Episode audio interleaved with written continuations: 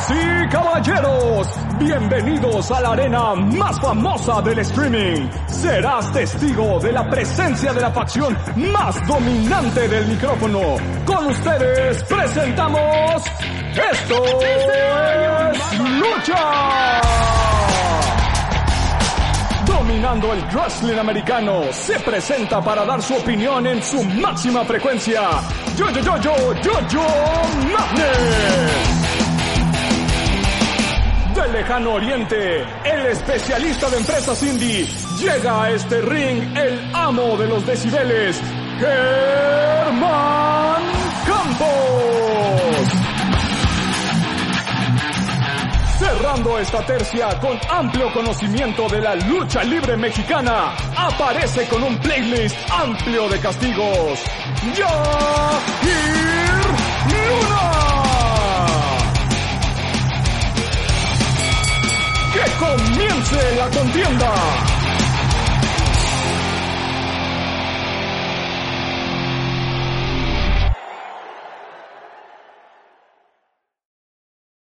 Eh, pues que se quiebre el internet con varias cosas, cosas buenas, cosas malas, pero algo bueno es de que regresamos banda aquí a Esto es Lucha, el podcast, y tengo aquí a Jair Luna.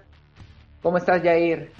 ¿Qué onda ¿Cómo yo, trata la pandemia? ¿Qué onda yo, yo? Pues ya siguiendo aquí con, pues con toda esta situación de la pandemia, seguimos en casa cuidándonos.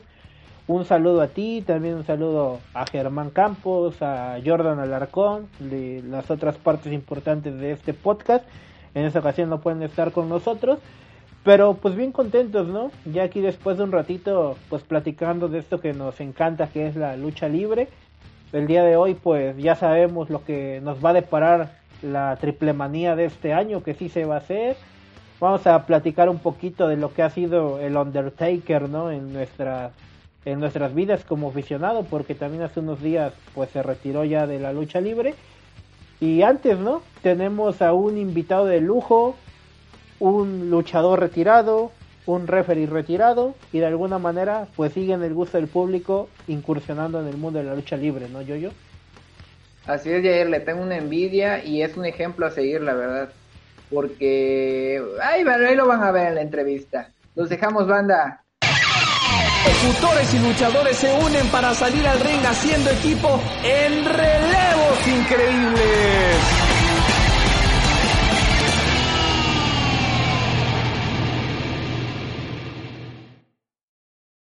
Amigos de Esto es Lucha, el podcast, estamos de nueva cuenta aquí con ustedes con esta sección tan gustada por ustedes, relevos increíbles. Yo, yo, el día de hoy tenemos a una gran persona, un gran personaje con nosotros. Así es, Jair, tenemos a un ex luchador, referee, el mismísimo Baby Richard. Buenas tardes o buenas noches, que lo vean de todas maneras. Pero yo no estoy de acuerdo de eso de ex luchador, yo no soy ex luchador, ¿eh? Soy un luchador profesional retirado. Yo siempre he estado en contra del ex. No hay ex luchadores. A ver, les voy a hacer, una, les voy a hacer un ejemplo. Una, un doctor, un, un, un estudiante de medicina se prepara estudia para ejercer la profesión, ejerce la profesión, saca su título profesional, este, hace su examen profesional, saca su, este, su título y es un, es un médico. Cuando deja de ejercer, ¿es un médico? Es una pregunta para ustedes. No, sí, sigue manteniendo el título y yo creo que está usted en lo correcto, claro. ¿no? Este, un luchador pues se forja, trabaja y en el momento que decide retirarse que ya no que ya no esté activo es otra situación pero yo no estoy de acuerdo con lo de ex siempre he peleado eso de ex no hay ex luchadores hay luchadores profesionales retirados perfecto este baby Richard y precisamente no ese tipo de cosas son los que los que nos gustan no que que, el, que personas que están en, en el ambiente de la lucha libre a nosotros como como aficionados como emisores de de este de, de, mensaje de comunicación pues nos aclaren no y precisamente este baby richard queremos empezar esta esta charla esta entrevista pues haciéndole notar a la gente no que estamos ante una persona que tuvo un recorrido importante en los cuadriláteros como luchador siguió en el mismo ámbito dando el giro a este a, la referiada y todavía después de eso tras el retiro también como referee vinieron otras otras facetas no pero que de cierta manera siguió ligado a la lucha libre. Pero cómo es el comienzo de, de la historia de, de, Baby Richard no cómo es que se adentra en la lucha libre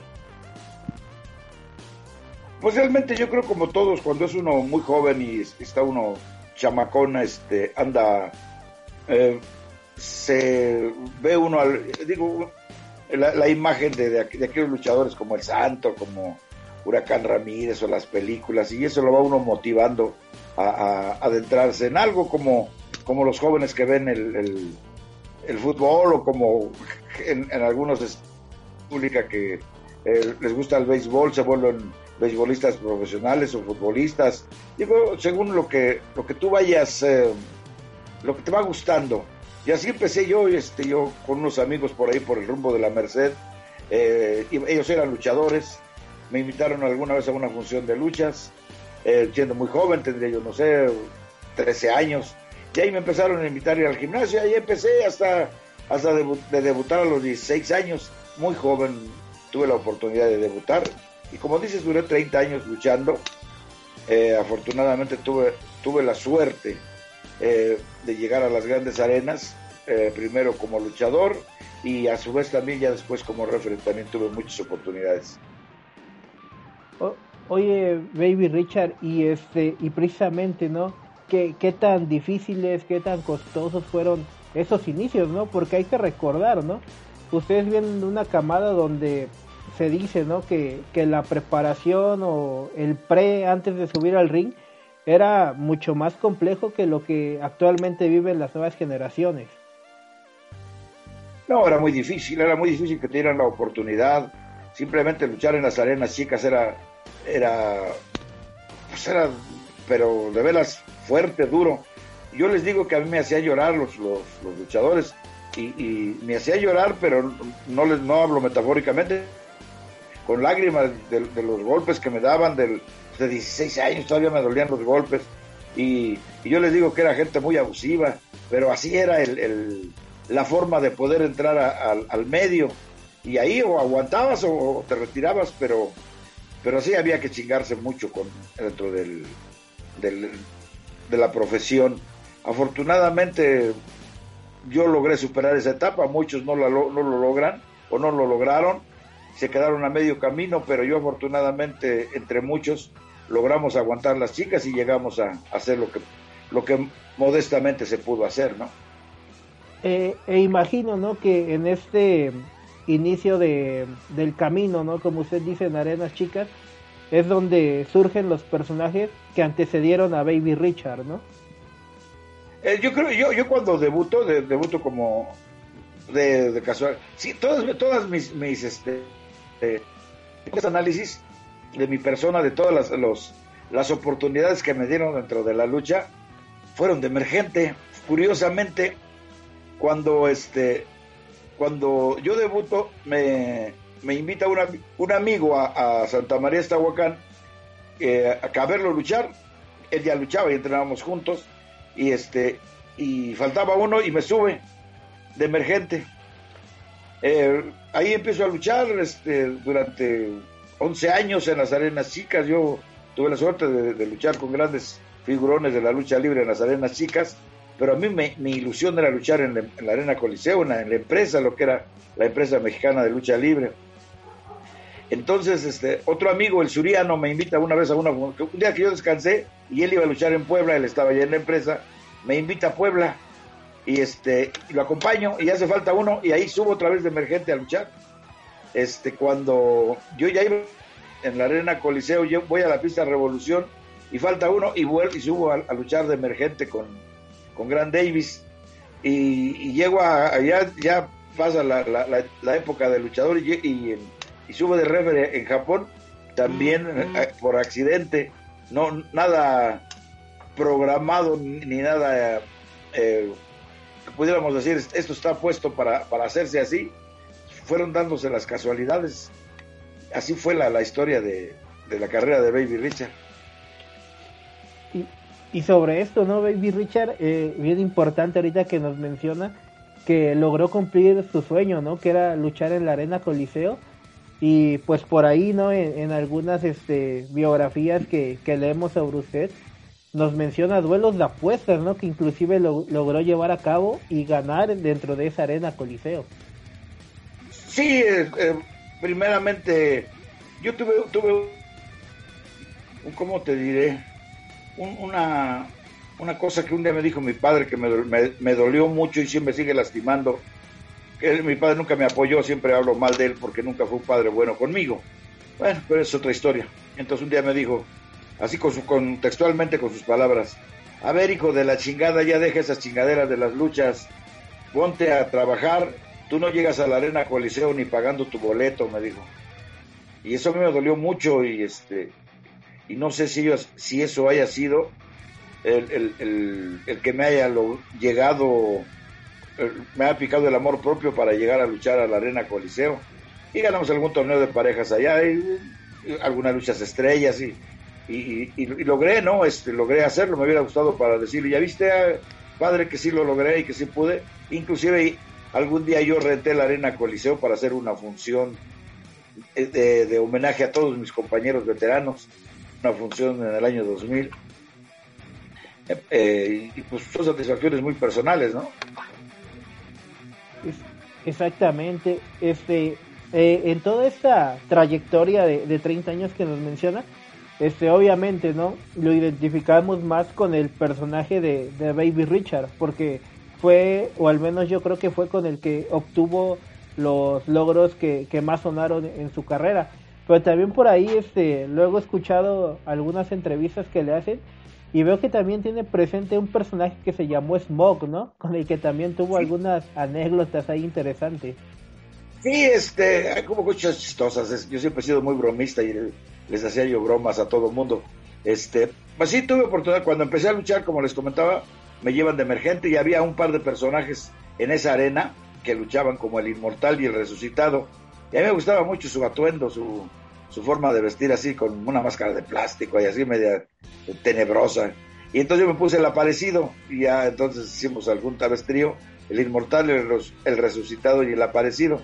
Posteriormente, eh, un día platicando con, con Antonio Grimaldo Tauro, este, nos hicimos amigos por un ride que le di en el carro y nos hicimos amigos, nos hicimos amigos y yo como plática le dije que si, por qué no me daba chance de luchar como Tauro segundo, eh, pensando que me iba a negar la, la, a decir, no, pues no, no.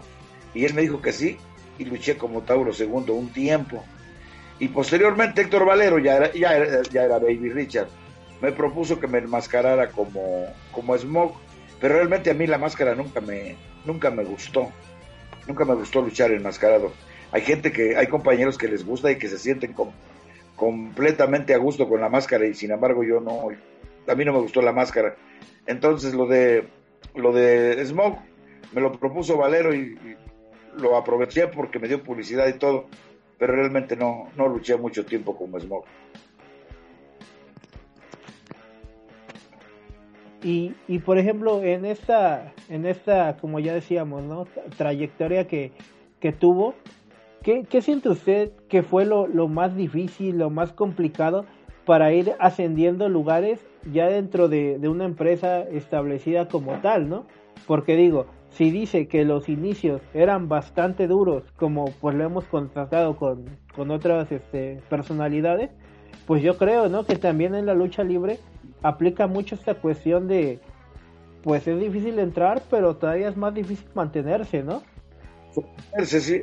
Sobre todo, pues es, es bien fácil.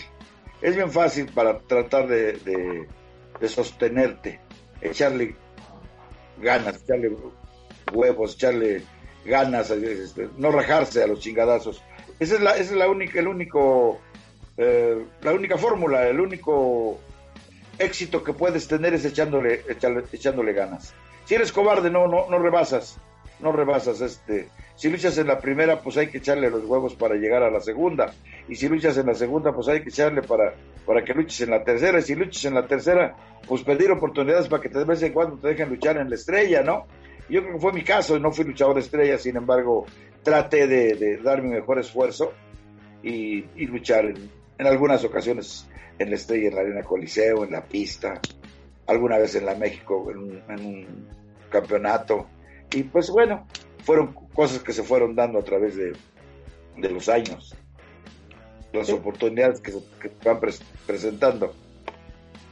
Disculpe, baby, y este y pasando, ¿no? A la transición de, de luchador a referee, eh, con lo que nos comenta, ¿no? De que de que fue prácticamente un debut de emergente en Japón, por así decirlo. Este, ¿ya está usted retirado completamente como luchador para asumir eso? No, esto, fue eh, eh, hay un hay un este un señor japonés que se llama Kazutaka Umemoto que que yo pues yo le vendí, le vendo todavía hasta la fecha algunas eh, cosas de, lo que yo hago. Yo estampo playeras para los compañeros luchadores, tengo un taller de serigrafía. Y él me dice que quería hacer algunas funciones de lucha. Esto fue de haber sido como en el 95, como en el año 95, que quería hacer alguna función de lucha. Él, él, ahora ya lucha, en ese tiempo no luchaba. Eh, pero quería llevar los sobrevivientes que había todavía algunos del toreo eh, creo que ya había nacido la, empresa AAA. Toda quería, quería llevar gente de diferentes empresas. Entonces yo le decía que era un poco difícil y le propuse que, que por qué no, yo le conseguía una vicepresidencia del Consejo Mundial de Lucha Libre en Japón y que llevara puras luchas de, mexicanos a Japón. Y le pareció buena la idea, yo tenía buena relación de trabajo con, con la empresa porque era, era dirigente del Sindicato Nacional de Luchadores.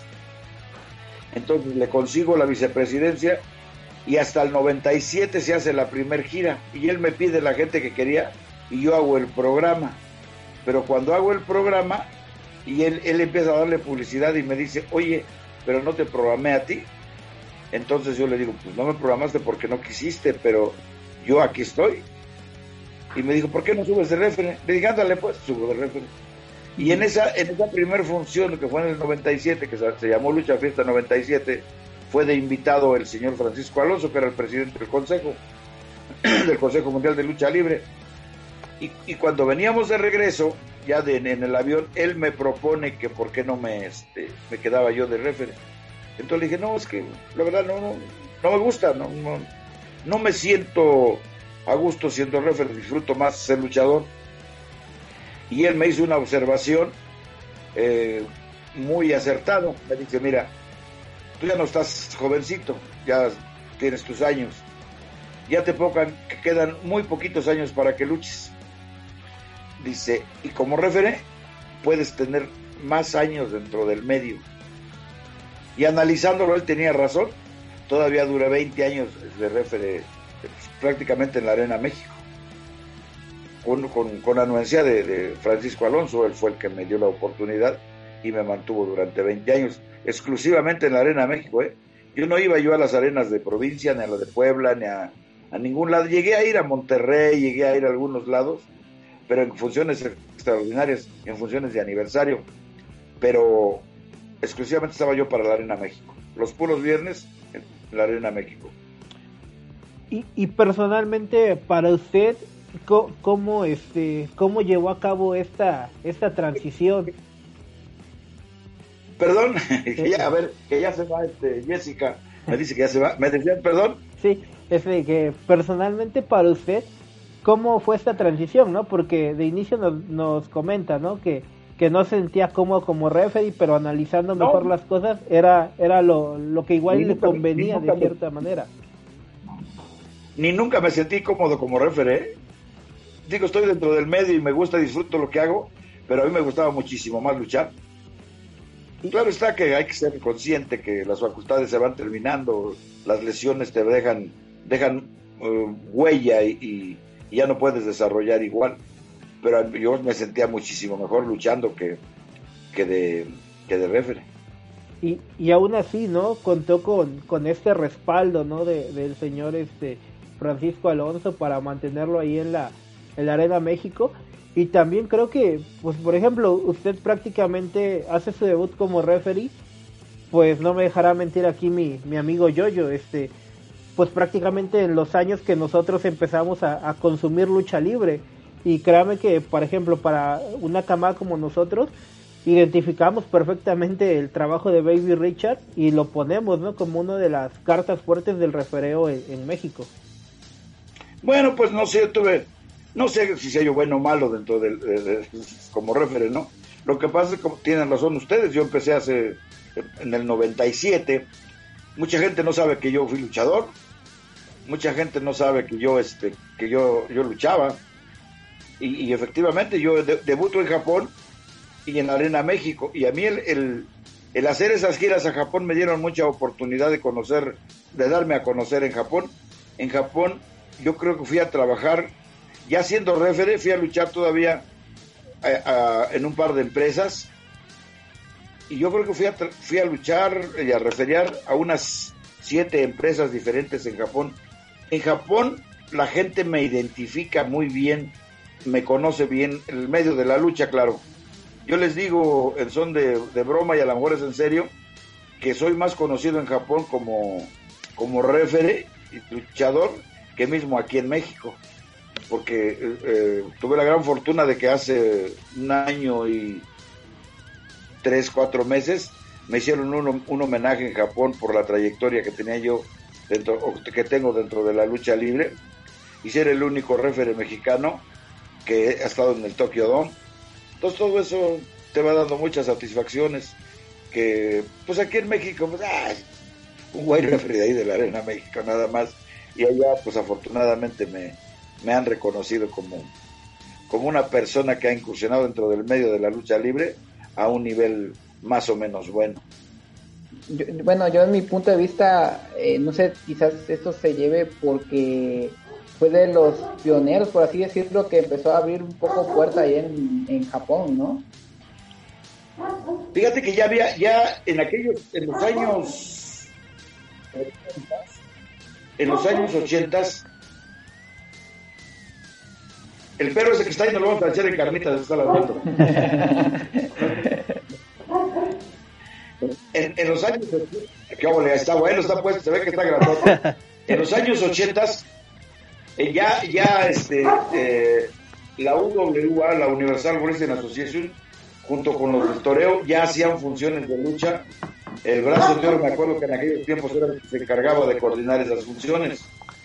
Posteriormente, ya, no sé, 20 años después, fue cuando me tocó, me tocó a mí, pero ya con el Consejo Mundial de Lucha Libre, hacer 17 funciones.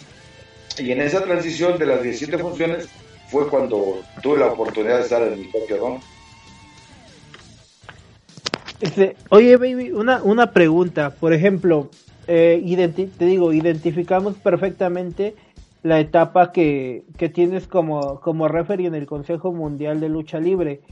Y, y no sé si, si estoy mal o solo es una observación porque, pues también digo, del 90 y tan, del 95 para atrás, pues no, no, hay, no tengo mucho contexto por mi edad de, del referee en la lucha libre, pero sí identificamos, ¿no? Que, que la figura del referee empieza a tomar muchísimo valor, ¿no?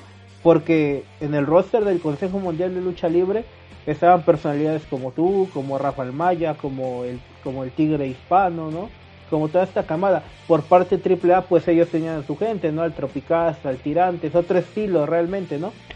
Pero, pero como, como también cada referee este, ponía como que el extra, ¿no? Para poder ser tomado en cuenta en los eventos y no quedarse también rezagado en esa tal vez también carrera pues parejera, ¿no? Por, por estar en los carteles.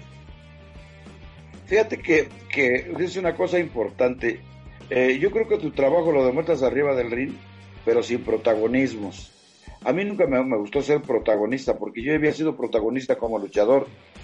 Cuando me convertí en referee tuve que estar consciente de que ya era un mediador del, combate. Ya no era yo la parte principal ni el enfoque del, de la función o, de la lucha, sino era yo eh, parte del, que tenía que tenía que que coordinar que fuera que, que, saliera una lucha bien pero no me gustaba ser protagonista. No me gustó ser protagonista. Yo no yo no yo no agarraba a los luchadores y les pegaba y no, no, no, nunca me ha gustado eh, actuar de, tal, de esa forma, porque como les digo, yo ya fui luchador y cuando fui luchador, yo era la parte, la parte primordial de la, profesión del espectáculo. Y como referé, pues hay que ser consciente que, ya no eres el, el, protagonista principal. El protagonista principal es el luchador. Sin embargo, hay, hay referees que sí les gusta ser muy protagonistas. Y yo no, yo no soy de, esos. Pero trate de hacer tu trabajo lo mejor que se pueda. ¿Que cometes errores? Pues, por supuesto que cometes errores. Aunque seas el, el, más inteligente de los referees, el, luchador siempre es un poquito más inteligente que el referee.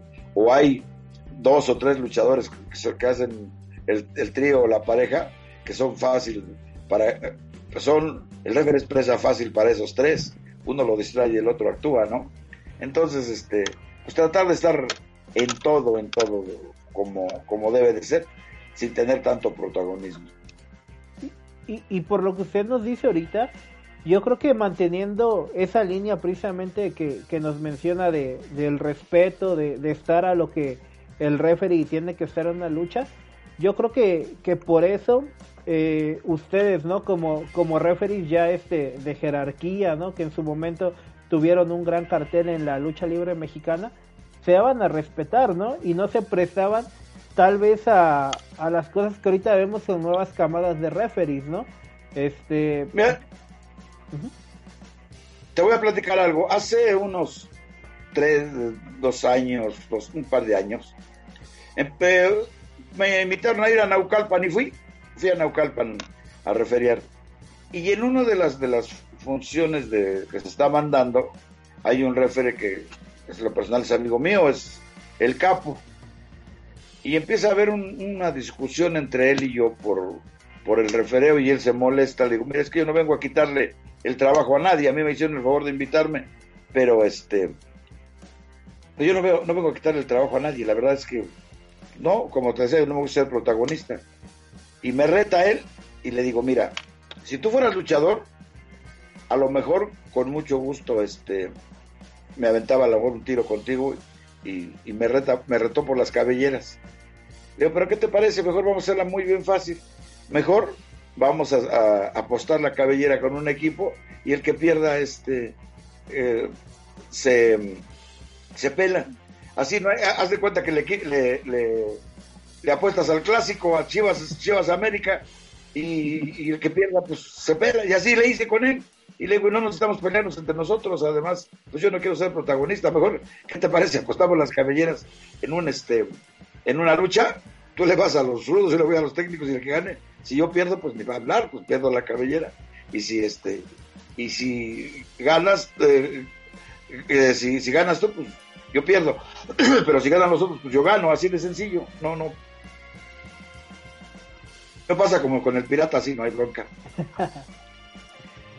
Eh, y, y, otra cosa interesante, ¿no? Y creo que es una obviedad decir que, por ejemplo, un referee tiene que, saber mucho de lucha libre, pero en su parecer y tomando en cuenta que es un luchador retirado, ¿usted cree que los referees tienen que haber tenido algún tramo de su vida, eh, la oportunidad de haber sido luchadores profesionales y luego dar ese brinco? ¿Cree que es una ventaja que puede ayudar o es secundario, por así decirlo? No, yo creo que el, el para primero debes conocer perfectamente el reglamento y que te acabo de decir hace un momento que el, luchador es muy inteligente. Eh, si, es un trío, yo incluso, porque yo lo hacía, yo lo hacía con, con mi hermano el máster y con Roberto Paz cuando éramos los rockers, le decía, órale güey, tú me vas a, tú distraes al refere y yo le voy a dar el foul a aquel cabrón para que no se dé cuenta. Y así lo hacíamos, o sea, el referee se puede distraer en cualquier momento, pero cuando tienes la experiencia que fuiste luchador, dices, no, estos güeyes me quieren envolver y, volteas para el otro lado. Entonces, eh, como que estar dentro del activo dentro de la lucha como luchador te va dando un poquito más de conocimientos y de, y de forma de, de cómo impartir la o cómo mediar la lucha, ¿no? Oiga, baby, y dentro de, la trayectoria que tuvo como referee en la Arena México, también este le digo, ¿no? E, en algunas entrevistas, en algunas notas que, que leemos que, que, sacan sobre usted otros medios de comunicación, por ahí también surge, ¿no? De la cuestión esa de que usted era quien iba a referir la de Atlantis contra el villano tercero y al final ya no se pudo dar, ¿no? Yo por ahí lo comenté, porque, ¿de qué se trató? Fue una cosa rarísima que a mí me, me molestó, pero después lo entendí, eh, pero fue algo, algo muy raro de, de, eh, de lo... Si, si ustedes vieran el pasillo de la Arena México, es un pasillo que tiene alrededor, no sé, de unos dos, dos metros, dos cincuenta de ancho, pero completamente largo. Largo, no sé, son unos 50 metros o tal vez, sí, unos, unos 50 metros de largo. El pasillo de donde, de empieza la arena hasta, hasta el final es un pasillo que está dentro de la Arena México. Y era la lucha de apuestas, yo iba a referir, yo estaba puesto en la lista para referir esa lucha sin problema. Pero estaba, eh, en esas funciones de, aniversario siempre iba el señor Francisco Alonso, siempre estaba presente. Entonces, hasta el final de la, de la, de ese pasillo que les platico, al final, al final, estaban entrevistando a Atlantis. Estaba la televisión entrevistando a Atlantis. Y nosotros estábamos hasta el otro lado, a 50 metros de, de distancia. Este, y el villano tercero nos conocíamos, nos conocimos desde jóvenes, desde niños, con desde el gimnasio de 13 años, 14 años en el gimnasio con, con el villano. Y este, y me dice, él me decía por mi nombre, me decía George, oye George, este, tú traes bolsas, ¿verdad? Le digo, sí, se guarda mi billetera, ¿no? Estábamos del otro lado de, el, Atlantis estaba de un lado y yo estaba del otro lado. Estábamos, salimos a comprar un refresco, algo, algo, y me dice, guárdame mi billetera, George, y me doy la billetera y me la guardo en la bolsa. Eso fue para que Atlantis, no sé qué pensó, que, que, que Arturo me había dado un dinero para, para este, para apoyarlo, no, no sé qué pensó, no sé, no sé, no sé qué pensó, pero yo no lo supe, ¿eh? sino él cuando termina la entrevista dice que, que, la quiere ver, cuando lo, estaban entrevistando y ahí en, los monitores, a ver, a ver lo que, lo que me entrevistaste, y cuando ve, dice, no, mira, Richard le está dando algo el villano. Me estaba dando su billetera para que, este, se la guardara. Porque él ya estaba vestido. Él ya estaba vestido, él tenía las mallas, no tenía la truza, tenía la pura malla. Y la traía clavada en la cintura. Y entonces cuando me la da ahí, pues yo la guardo en mi bolsa. Y eso, eso le pareció a Atlantis, este, eh, como, no sé, no sé qué pensó en ese momento. Un Además, Atlantis, Atlantis es un caballero, no sé, no sé qué le pasó. Yo creo, yo, yo lo disculpo, era el nerviosismo en ese momento de la lucha de apuestas. Y cuando este el, el, Rafael Maya eh, venía a referir a la ciudad de Zahualcoyos, a la arena Nesa. Y este, y platica el Maya que a él le hablaron, a él le hablaron que le dijeron, ya no subas a, arráncate para la arena México. Cuando empieza la función, yo me subo normal, este, eh, al ring pero cuando estaba yo arriba del ring, por un chicharo que, que tenemos, o que nos ponían, o no sé si todavía nos pondrán, me dicen, Richard, bájate, porque va a subir a referir el Maya. Se me hizo una falta de respeto y una grosería para mi persona. Y me molesté, y ya le dije, venga, su madre, pues vente, órale, pues, que este, que referir Maya, y me, me, pero sí me molesté por eso. Pero ya Paco Alonso me explica cuál, qué es lo que había pasado. Y me dijo, este, ahora al, fin de la, en, la transmisión, era, era los viernes la función, la transmisión se pasaba creo como a la, la de aniversario como unas como 10 días después, no ese domingo, sino hasta el domingo posterior, y me dijo, lo vamos a aclarar, vamos a hacer una entrevista para, para aclarar el, este, por qué, te, por qué te bajamos del rino, por qué te, te pedimos que te bajaras. Pero pues como acaba de pasar el aniversario, el señor Alonso se fue de vacaciones y ya nunca se aclaró, pero esa fue la situación. Y nunca la había dicho, lo, comenté hace poquito en una entrevista también y ahorita que se lo estoy comentando a ustedes. Realmente fue, ya después lo entendí. Nunca se aclaró, pero así fue la situación. Esa fue la causa porque yo, por la cual me Qué sorprendente que un detalle no haya cambiado el destino de una lucha. Está increíble. Pues fue chistoso y te digo, eh, vuelvo a repetirles, este, Atlantis es un caballero y además somos amigos y una extraordinaria persona. Yo siento que fue el nerviosismo de la lucha de apuestas. Porque quieras que no es un, es un compromiso muy fuerte, ¿no? Y al ver esto, no sé qué pensó, no, no sé, no sé, no sé qué pensó y este, y bueno, pues ya pasó. Y, finalmente perdió. Y finalmente digo, perdió el villano.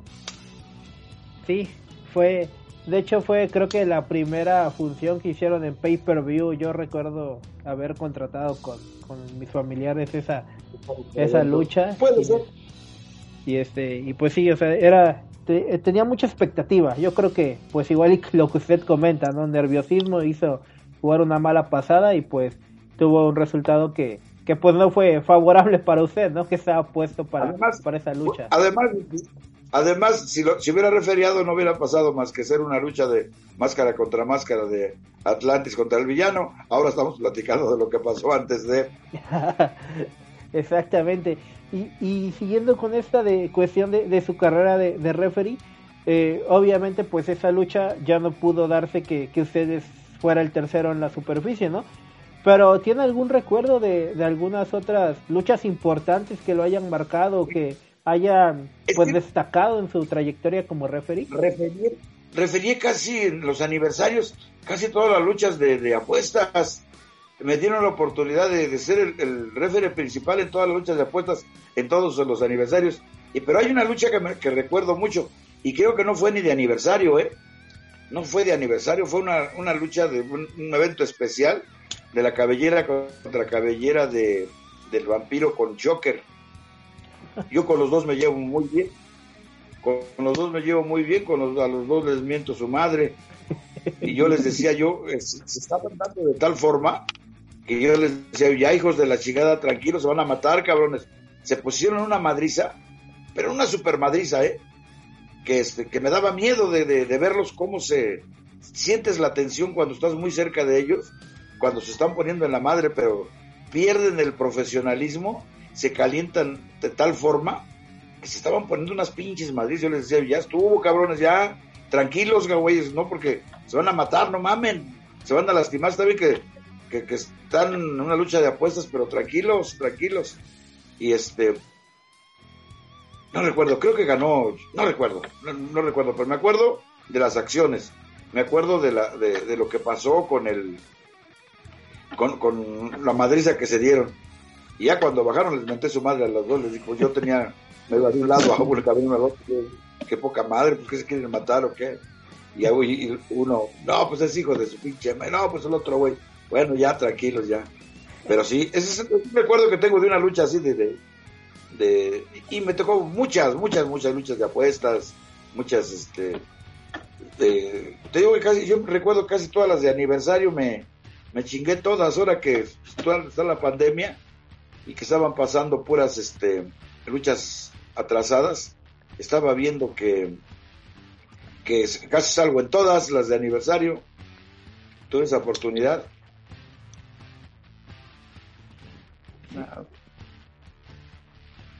Sí, exactamente. Y ese y hablando también de, de esas cuestiones de, del Consejo Mundial y como una voz autorizada que es, este sabemos no que que este que pues ya no pertenece como tal al Consejo Mundial de Lucha Libre pero usted cómo ve actualmente este eh, eh, la parrilla o el roster de, de referees del Consejo Mundial de Lucha Libre porque prácticamente está renovada, ¿no? A, comparación de, la época en la que usted estuvo. Sí, bueno, que se les dé la oportunidad. Ahí está este, el Olímpico, también tiene muchos años de trayectoria dentro del medio. Este, eh, el güero Noriega, pues es joven. También luchó poco, ¿eh? También fue luchador. Luchó poco, pero luchó también. El güero Noriega. ¿Quién, ¿A quién más tenemos? De los más jóvenes, pues al, joven Pompín. No, pues el Pompito es de los más veteranos que hay ahí. Ah, el tigre, el tigre de metálico. El tigre metálico, yo, es, yo creo que va a ser un, algo, no sé, él es un poco temperamental, entonces él este eh, puede ser más rígido, más estricto. Este, el, güero Noriega, pues es más, más, este, ¿cómo te diría? Más eh, jovial, más desordenadón, más, más cotorrón, puede darles oportunidad más a los rudos que se pongan en la torre. Eh, dependiendo, yo creo, ¿no? Hay veces que el instinto te hace, instintivamente te hace apoyar a un equipo, ¿no? Y también, ¿no? Eh, encaminando las preguntas hacia otro tema un poco este diferente, eh, queda en claro, ¿no? Precisamente en su persona, ¿no? Que, que la lucha libre, como ahorita, ¿no? Saltaron mucho a decir que es un juego, que está arreglada, que lo que quieran, ¿no? Usted es un vivo ejemplo, ¿no? De que sobre el ring saben cómo van a subir, pero no saben cómo van a bajar, ¿no? y le tocó pasar una situación lamentable, ¿no? Sí, claro, no, ya a mí me tocó ver accidentes, inclusive el olímpico, el olímpico cuando se tira aquel tope que yo me acuerdo que me grita, quítate Richard, y sale del tope y que se atora con las cuerdas y se clava de cabeza, inmediatamente me bajé a ver qué pasaba. Yo creo que hay veces que, que no nos damos cuenta o no, no valoramos el, el, el, golpe, no, pensamos que, que que no es tan tanta la lesión, hay veces que lo más insignificante te puede ocasionar la muerte, como esta Silver King. ¿Quién se hubiera imaginado con una acción dentro del, del ring perdiera la vida? O el perrito, o el joven este que se acaba de morir hace un mes, mes y medio eh, aquí en la Arena San Juan, cuando realmente no, no recibe ni golpe ni nada, sino, no sé, no sé, son las secuelas que te va dejando. Lo del joven este, pues no sé, porque no había luchas, no sé, no sé, la verdad es que el destino te tiene este, la, la, la meta que tienes que, seguir y a dónde va a terminar. Y usted también, ¿no? después de, del retiro de como referee, encontró la manera de alguna forma seguir ligado a la lucha libre, porque también es bien sabido, ¿no? Toda esta cuestión de lo que nos comentaba hace rato, ¿no? De, de los trabajos que hace de impresión de playeras y todo eso. Y yo creo que la playera más icónica de la lucha libre mexicana salió de, una idea de, suya, ¿no? Pues no sé cuál sería, pero este, no, fíjate que yo casi siempre, casi toda la vida, desde, desde todo, desde siempre, nunca, nunca fue mi prioridad la lucha libre, ¿eh? Nunca fue mi prioridad. Yo desde, desde niño, desde muy niño, desde joven más bien, adolescente, tenía yo 17 años y ya tenía yo mi primer carnicería. Yo llegué a tener cuatro carnicerías, este, se dio lo de las playeras y pues seguimos dentro del medio de las playeras. Está, y eh, tenemos allá en, en, Iztapaluca, aquí en, el Estado de México, Superastro y yo tenemos un, lugar de las tortas de Superastro. Entonces, realmente siempre he sido comerciante, nunca me he dedicado al 100% a la lucha, sin embargo, estoy dentro de, por lo que tú dices, por lo de las playeras, ¿A cuál te referías de las de las pues, playeras, de la más... Uh, la, de los perros del mal. Es que yo recuerdo que de repente ah, salió esa playera y fue un boom, ¿no? Ya de ahí ya todos querían sacar playera, pero pues yo hasta la fecha sigo viendo gente que, que compra esa ese diseño. La de la de Shocker. yo creo que el primero del que más empezó a vender fue Shocker. Shocker es un tipo muy inteligente para vender, ¿eh? Este, eh, lo de Perros del Mal fue algo chistoso porque eh, bajamos del ring. No, es que no recuerdo, era, era Pedro, estoy seguro, era Pedro, creo que Héctor Garza, y no recuerdo si era Mister Águila o, o alguno de, los tres, de los tres, que se suben luego al ring y, entre cinco cabrones le golpean a, al contrincante, yo los bajo ya en el pasillo, me dice Pedro, en el pasillo que les platico, el pasillo es de largo, me dice Pedro, este, oye Richard, dice, ya, le hacía yo playeras a él. Este, me dice, hazme una playera. Dice, porque quiero hacer un grupo. Dice, no sé cómo ponerle, si los perros locos o los perros asesinos. Me dijo Pedro, ahí en el pasillo platicando, bajando de la arena de la lucha estrella. Y yo me acuerdo de, de, un corrido de José Alfredo Jiménez, que, que del perro negro, que dice, cuentan de un perro del mal, así dice el corrido en, una frase, dice, cuentan de un perro del mal. Y yo cuando niño que vivía en un pueblo por acá, por el estado de Hidalgo, a los perros que les daba rabia, les decía, no, pues el perro del mal, y un perro del mal. Y se me ocurre y le digo a Pedro, le digo, no, güey, ponle los perros del mal. Dice, oye, no se oye mal, ¿eh? Se oye bien, los perros del mal. Dice, a ver, hazte un diseño. y, vengo a, con mi hijo que era el que me ayudaba aquí en la computadora. A ver, hacen algo sencillo, nomás ponle perros del mal. Y dice, dice el, este, el Can, que siempre andaba muy, mucho con Pedro, que él fue el de la idea. Yo no creo, pero si él dice, bueno, que él fue el que dijo que le pusiéramos las, las rasgadas. Pero yo no creo, ¿eh? Yo creo que se lo llevé y me acuerdo que el, el era grandote y, le había puesto como donde estaban lo de la sangre, un charco de sangre abajo. Y Pedro me dijo, está perfecto, eso es lo que quiero. Dice, nomás hazlo más chiquito y este y quítale el charco de sangre. Y yo y le digo, ¿y en la espalda qué le vamos a poner? Dice, pues es que no sé, no sé qué le pongamos. Estamos ya, ya después a la semana posterior, ¿eh? No sé qué ponerle. Dice, es que, pues le digo, ¿qué le ponemos el nombre de los de los del, del grupo. Dice, no, dice, es que el grupo no va a ser nada más una sola gente, va a estar cambiando. Y este, y le digo, pues, ¿qué le pondremos? Pues entonces, no, es que van a ser pocos. Le digo, entonces pocos son los elegidos. Dice, Exacto, ponle esa madre. Ponle así, pocos son los elegidos. Y ahí nace la idea de ponerle, pocos son los elegidos. Y este, y cada, cada frase, cada luchador que me empezó a pedir playeras tenía su frase. Me acuerdo el de, el de, el del Mr. Águila que decía, tu mamá y yo somos unos perros. Este, y así su, su frase.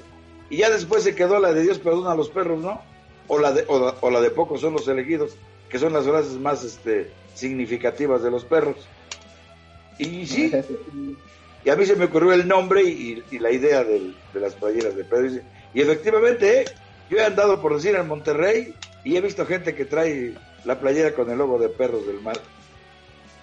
Sí, y, y, bueno, para ir este, cerrando la, entrevista a Baby Richa, eh, yo ahorita nos dejo en claro, ¿no? Que tal vez para usted, pues la lucha libre, eh, pues no, es, no fue una prioridad como dice, ¿no?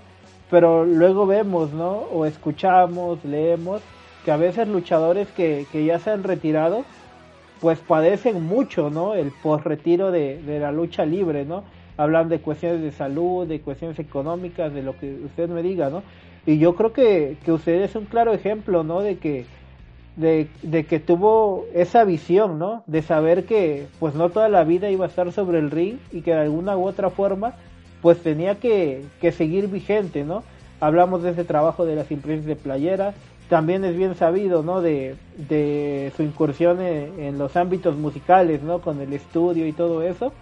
Y creo que, que es bueno, ¿no? Eh, darlo como ejemplo para, para otros eh, personajes involucrados en la lucha libre, para que de alguna forma sepan, ¿no? Que, que la vida sigue después de, del ring. Pues sí, mira, digo, lo del estudio de grabación fue un, fue, fue más que nada un hobby. Ese, y, yo en, en, mis ratos, yo no sé, no soy músico, ¿eh? Yo no sé música, yo soy letrista nada más, en mis ratos de, de, ocio, de que estoy tranquilo, eh, yo algún día, eso lo he platicado, que algún día yo escuché a José Alfredo Jiménez, le preguntaba un entrevistador, le decía, no recuerdo quién era, le dice, oiga maestro, ¿y cómo es, cómo le hace para, o cómo se escribe un corrido, por qué escribe un corrido?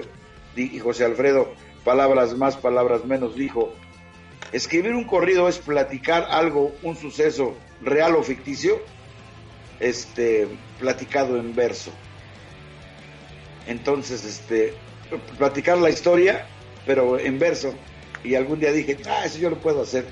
Y, y un, un, amigo de la infancia, de, la niñez del pueblo ese que les platico de por allá del estado de Hidalgo, donde yo viví de niño, este, tienen, un, tienen una confrontación con sus primos y unos primos matan al primo.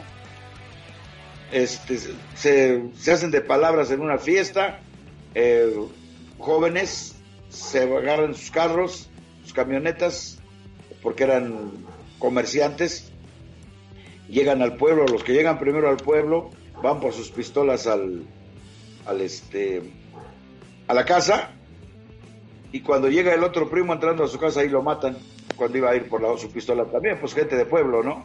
Y ahí matan al, joven. Y yo dije, pues yo quiero, quiero escribir algo de esto pero sin, sin afectar a los a, los a los familiares, porque finalmente eran, eran hermanas las, las, mamás de los dos. Entonces, y, y, y, se, desaparecieron, los que mataron se desaparecieron. Este, los muertos, pues ahí quedaron, pero las familias, este, nunca se, no se demandaron, no sé si, en el pueblo no, no, no hubo rencillas que los demás hermanos mataran a otros ni nada. Entendieron que había sido un pleito de, borrachos. Y ahí, y ahí escribo el primer corrido que se llama Genaro y Albertano, que son de los dos muertos. Y este, y, ya me lo graban y este, y digo, pues yo pienso que queda más o menos bien y empiezo a escribir, y empiezo a escribir, pongo el estudio para, para que algunos grupos vinieran a grabar, ya, el estudio nunca, nunca fue negocio, siempre fue nada más para, hacer lo mío. Pero había un aficionado en aquellos años de, los ochentas, un aficionado que este que iba a vernos, que, era de aquí del rumbo, que iba que era de, aquí del rumbo y que nos iba a ver luchar a la Arena Nesa, a la Arena San Juan, y que lo vuelvo a reencontrar después de años, y resulta que él es músico, su papá es un extraordinario compositor, don Margarito Estrada, y él es un cantante que ahorita anda, primero estuvo con, con aquel grupo de música tejanona, era Los Pedernales, su más su éxito más sobresaliente fue aquella, la del Moño Colorado. Él fue, él, fue el él fue el vocalista de ese grupo.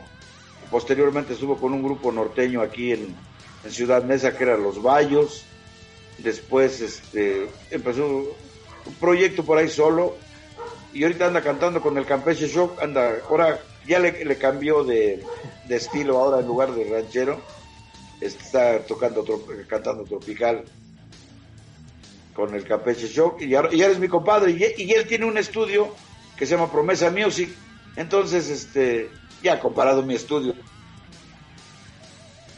chingadera comparado con, con Promesa Music. Aquí a Promesa Music vienen a grabar pues mucha, mucha gente de, renombre, inclusive de Estados Unidos han venido a grabar aquí, que graban aquí eh, Rayito Colombiano, muchos, muchos.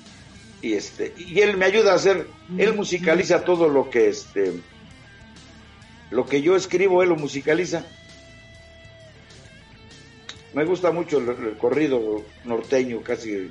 Y tengo algunas cumbias por ahí y algunas cosas que hemos hecho pero casi me gusta más este, los rancheros y la, más bien las rancheras. No, pues eh, en verdad, Baby Richard, pues créeme que, créeme que nos disfrutamos mucho esta charla, ¿no?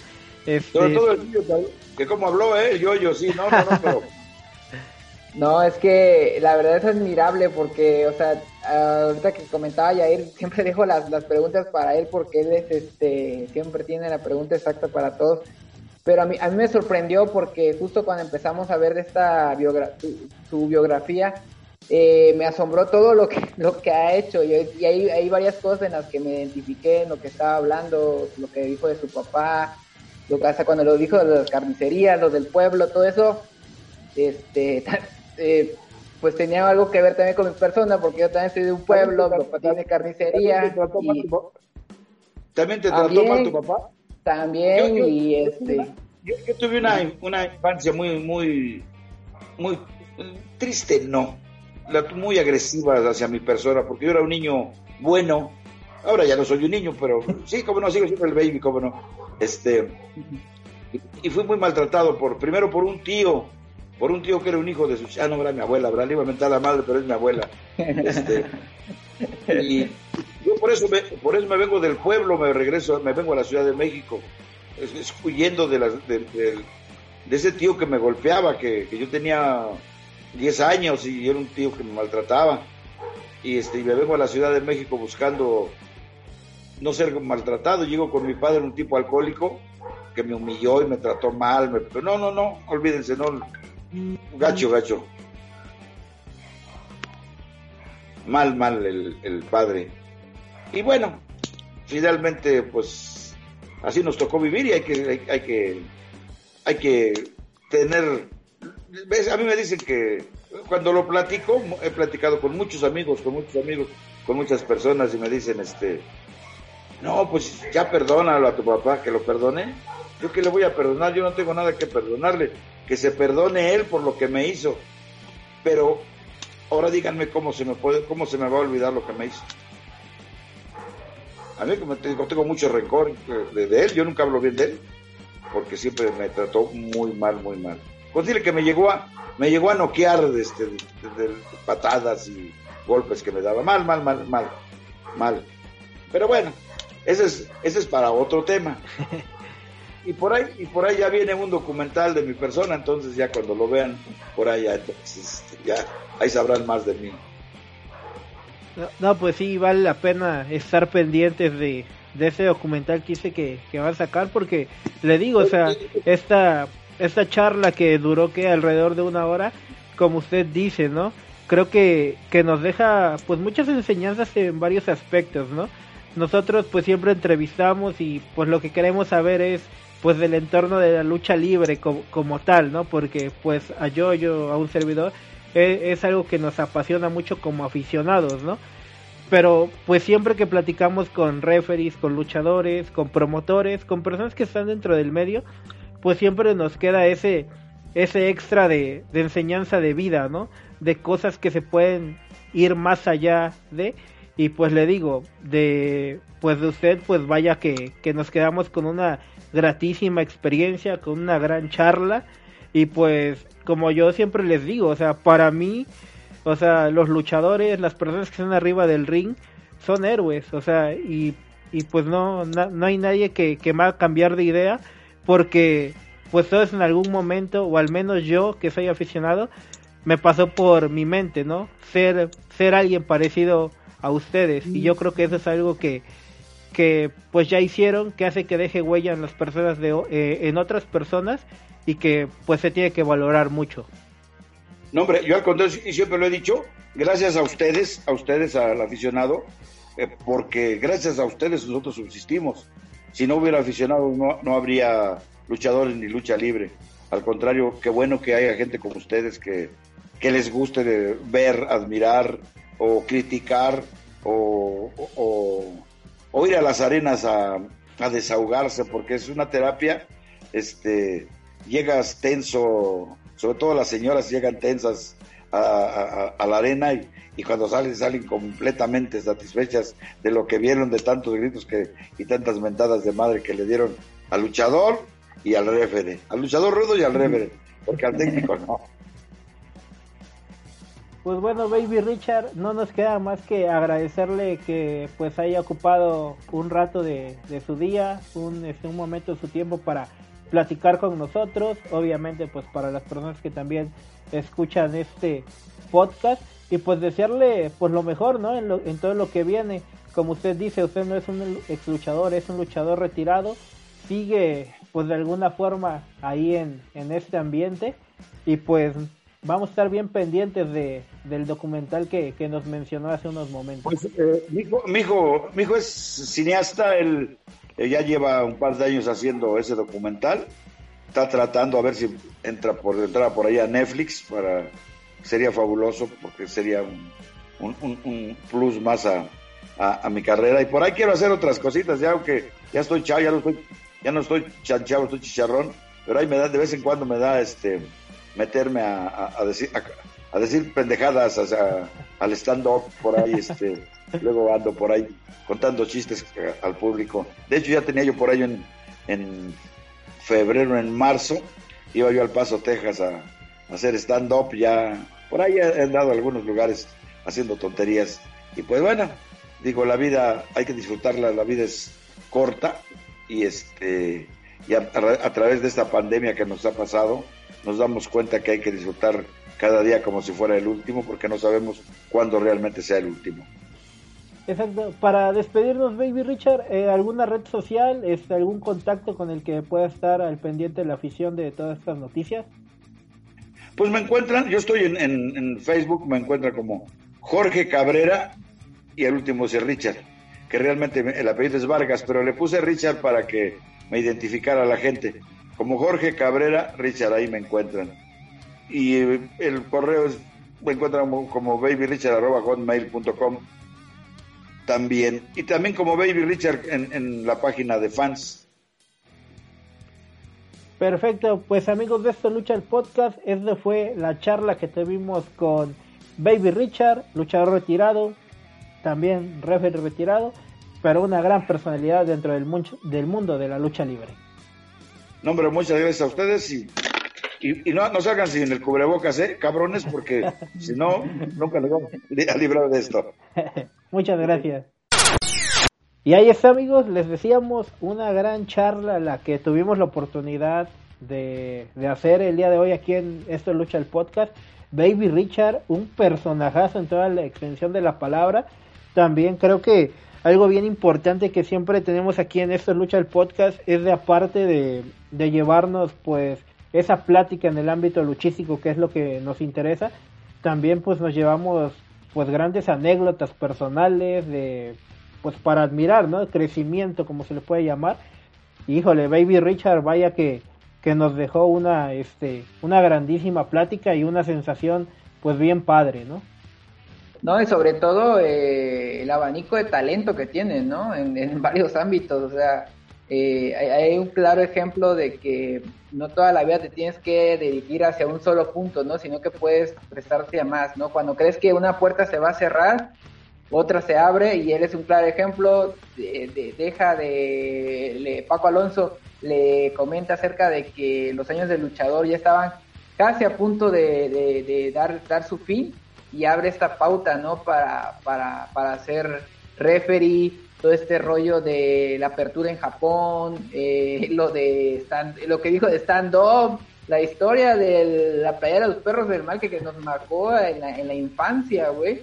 Es una playera icónica, para mí es, o sea, la par de la lucha libre mexicana es como la playera de los DX, ¿no? Casi, casi y, o de la NWO, ¿no? Con, con, el público gringo y, y, así, ¿no? O sea, la verdad, este, muchas gracias Baby Richard de nuevo. Eh, y pues vamos con más, ¿no, Yair? Que vamos por ahí con, con, lo que se acaba de votar en internet hace unos, unas, unas horas, casi, casi, con lo que es este Triple Manía. Exactamente, yo, yo, pues extender el agradecimiento a Baby Richard grandísima plática y ahora sí nos vamos a otro tema interesante. Se especuló mucho en los últimos meses de acerca de la triple manía y más obviamente por la situación de salud que, que vive todo el mundo, ¿no? Sabemos que las triple manías se realizan en los meses de agosto últimamente y pues bueno, estábamos a la expectativa de saber cómo iba a ser el formato de, de la triple manía 28 no sabíamos si sí se iba a realizar, si se iba a posponer ya para el año que viene, pero pues como lo dijo bien Dorian Roldán, ¿no? El directivo fuerte de AAA, pues no podían concebir un año sin que pues la fiesta de la lucha libre para esta empresa como lo es AAA este no se diera y es por eso que acaban de anunciar hace unos días, ¿no? el formato de la triple manía se va a llevar a cabo el día sábado 12 de diciembre Va a ser en la Arena Ciudad de México, pero va a ser a puerta cerrada. Este, creo que pierden mucho al no tener aficionados, pero también creo que es una buena estrategia la que está montando AAA, porque yo creo que sí van a lograr que esta triple manía sea la más vista de la historia. Hablamos de que van a tener plataformas en tele abierta, va a ser diferida, pero en tele de paga vamos a tenerla en Space en vivo, la vamos a tener a través de YouTube, de Facebook Live este, Cinépolis también la va a estar este, transmitiendo. Y pues yo creo que al final de cuentas, eh, una buena alternativa, yo, yo no sé tú qué pienses. Y la buena noticia es que vamos a tener triple manía este año. Sí, eh, siempre ha sido un poco un desmadre, ¿no? las fechas de triple manía, no hay una fecha exacta, casi siempre nos las acaban moviendo. Eh, ahorita siento yo que fue como, platicábamos antes en, fuera de micrófonos, eh, de que hacen un esfuerzo, ¿no? Por, por, llevarla a cabo y pues trayendo elementos que prácticamente no están luchando aquí, como Les Penta, Fénix, este, Kenny Omega, que pues ahorita All Elite, Wrestling no paró, eh, a pesar de la, de la pandemia y pues abre esa brecha que obviamente pues, ahorita está luchando una vez por semana, ¿no? Kenny Omega, eh, para poder venir aquí de, imagino que de rápido, ¿no? A, a luchar por el megacampeonato, esta lucha que, que nos que es su tercer, sería su segunda defensa, pero sería su tercer encuentro de mano a mano en México, estos manos a mano este, históricos que cada uno tiene que, que hablar. Uno fue, curiosamente, no uno fue en Veracruz, en Orizaba, otro fue en Monterrey y ahorita este, en Triple Manía, ¿no? Exacto, yo, yo, eh, yo vi mucho hate de la banda en, redes sociales, ya ves que ni se les da tirar hate, eh, diciendo que pues no era lo que esperaban esta triple manía, pero pues también, pues no mamen, o sea, están viendo la situación que estamos viviendo, tampoco es como para ponernos de cierta manera exigentes, y yo creo que al final de cuentas, y ustedes lo saben, o sea, yo amo la lucha libre mexicana, tal vez triple A no es mi favorita, pero creo que nos está regalando un cartel dignísimo, tomando en cuenta que, pues la neta, los que lo vayan a ver va a ser gratuito, güey. Tenemos luchas de apuestas, tenemos luchas de campeonatos, o sea, tenemos un cartel bastante completo. Y si te parece, yo, yo, vamos repasando una por una las luchas para que vean que la verdad, desde la primera traen un nivel impresionante. Pero, o sea, también no esperen tanto en el Wrestling Kingdom. O sea, también se va a hacer lo que se pueda hacer, güey. O sea, también la banda. de hecho, John Moxley ya anunció que no va, güey. O sea, John Moxley es el campeón de Estados Unidos en, New Japan, güey. Y es entendible, y es entendible. Exacto, no están como para. Hay que acoplarnos, ¿no? Y pues bueno, Dorian Roldán lo dejó en claro, este es el cartel que ellos tienen contemplado, van a estar monitoreando a los luchadores programados para que no exista pues algún caso positivo de COVID. Pero bueno, si todo marcha bien, que es lo que esperamos, la primera lucha será un duelo de tercias en donde el niño hamburguesa, Mister Iguana y Máximo se verán las caras con el poder del norte. Tito Santana, Cartabrava Jr. y el Mocho Cota Jr. Les decía, desde la primera lucha calidad el Poder del Norte es la mejor tercia que hay actualmente en México y yo creo que se van a llevar la victoria entre este Nobel Trío que tiene mucho carisma, pero yo creo que sí va a sufrir las embatidas del equipo rudo. Son de esas luchas que si las hubiéramos visto una triplemanía con, con gente se roban a la, al público, ¿no? Como que sí lo... Son las luchas que los despiertan hacia el público, están esperando así y push y pum, los despierta, de un azotón este, este tipo de, de encuentros, porque como dices tú, hay carisma eh, de parte de, niño hamburguesa y por ahí este de Mister Iguana, eh, igual Máximo, igual haciendo sus, rollos este, de exótico. Eh, el poder del norte, como siempre, la verdad, muy raramente ves una lucha mala del poder del norte, o sea, son sinónimo de calidad. Los, este, esta, este trío, la verdad, a mí me, me fascina. Eh, yo siento que aquí este, me voy con el, con el poder del norte porque están más acoplados, ¿no? Siento yo que aquí la, la, lucha se la, se la van a llevar ellos. En la segunda lucha, y es lo que les digo, hay mucha calidad en el cartel. En la segunda lucha nos están aventando la lucha por el campeonato de parejas de AAA, en donde Pentagón y Fénix son los actuales campeones. Van a tener que hacer frente a las duplas de Octagon Junior y Mystery Junior que en autoluchas se vieron bastante bien en cuanto a nivel se refiere a estos luchadores. Y del otro lado estarán Tejano Jr. y el regreso del Rey Escorpión a AAA, los mercenarios. Eh, de hecho fueron los que perdieron el campeonato cuando Penta y Fénix lo, lo obtuvieron. Y vamos, creo que es una buena combinación de estilos en donde tenemos la espectacularidad de Octagon y Místesis, ese llamado estilo híbrido de, de Pentagón y de Fénix, y la fortaleza ¿no? que tiene el Tejano y el Rey Escorpión que si bien no tienen la habilidad que sus oponentes, pero en fuerza se los llevan de calle. Sí, y son, son luchadores domables, ¿eh? con su peso eh, dejan que esos luchadores, que también, bueno, Penta a pesar de ser híbrido tiene ya un, este, un pesaje al tú por tú ya casi con, este, con, con Escorpión, ¿no? Con Rey Escorpión. Eh, yo siento que igual va a estar muy movida esta lucha. Eh, ah, puede, puede ser contendiente a, que esa es la mejor lucha de la noche, no lo sé, puede ser, porque tenemos ahí a, a Fénix y a Pentagón y ellos siempre, siempre, siempre, hasta en All Elite se quieren robar la, la noche, no, no es, no, que no se nos haga raro, ¿verdad? Y este, y pues este campeonato ya viene desde que lo lucharon contra los Jambox, creo, en hace casi un año, creo. Exactamente. Y, este, y, creo que ya no, no, no, no, se ha movido de cintura, ya tiene un, año. Sí, también te digo, por la situación no han podido como que tener las condiciones para exponerlo, pero creo que en esta ocasión, a pesar de la calidad de los rivales, Penta y Fénix van a salir con el cinturón todavía en la cintura. Sí, yo creo que igual lo, lo, van a, retener todavía. Eh, en la siguiente lucha, Yuyo, y también algo bien importante que está haciendo AAA, que es darle el lugar al elenco femenil. Recordamos que hace algunos años se empezó a disputar la Copa Triple Manía, teniendo pues ahora sí a, a exponentes de, de corte titular, de corte estelar, por así decirlo, ¿no? El año pasado fue Pagano quien la ganó. Eh, ahora en esta ocasión le dan el giro y, las que disputarán la Copa Triple Manía van a ser las mujeres, entrando Fabi Apache, Lady Maravilla, Chica Tormenta, Lady Shani, La Hiedra y Hades. Creo que va a ser una combinación de estilos bien interesante.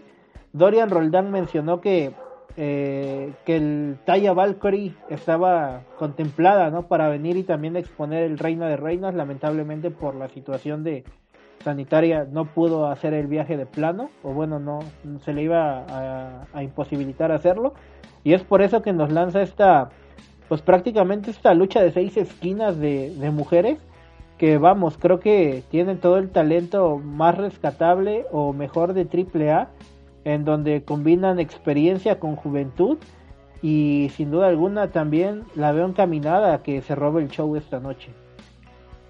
Sí, eh, tiene buenos elementos eh, de todo, de todo tipo. Eh, juventud, ya luchadoras establecidas, por así decirlo, ya no sé si llamarle old school a, a Fabio Apache. Y este, pues, sí me, me, me, late, me late, porque también hay, muchas luchadoras como la, esta de Lady Shani, que pues fue un, le fue muy bien en el Triple Manía pasado y creo que aquí, aquí pues van a querer despuntar todas, ¿no? Y te das cuenta, ayer casi siempre la lucha femenil de triple manía da de qué hablar todos los años. Todos los años siempre da de qué hablar. Cosas buenas como cosas malas, ¿no? Entonces, este, de pronósticos reservados, no sé a quién le vas ahí tú. Híjole, pues es que por, por gusto y por estilo, a mí se me hace una, eh, una candidata bastante sólida a ganar Fabi Apache. Sin embargo, también tengo bien presente que Lady Shani está en su momento y la Hiedra ni se diga.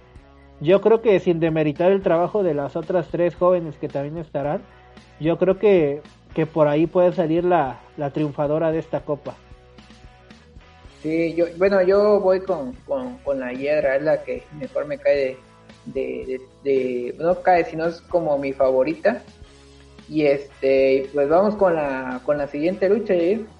Sí, lucha especial y esa también a mí me llamó mucho la atención cuando la, la mencionaron.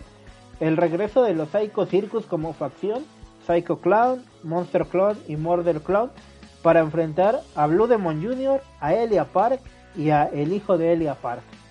Híjole, creo que, o sea, si nos vamos por pesos, tal vez el hijo de Elia Park por ahí saldría sobrando. Es el que descompensa, Ajá, pero, pero híjole, o sea, Blue Demon Jr., si ustedes lo recuerdan en la triple manía pasada, yo creo que esa es la versión que vamos a ver esta vez.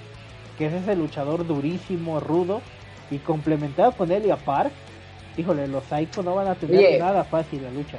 ¿Y cómo es que se dio la. la.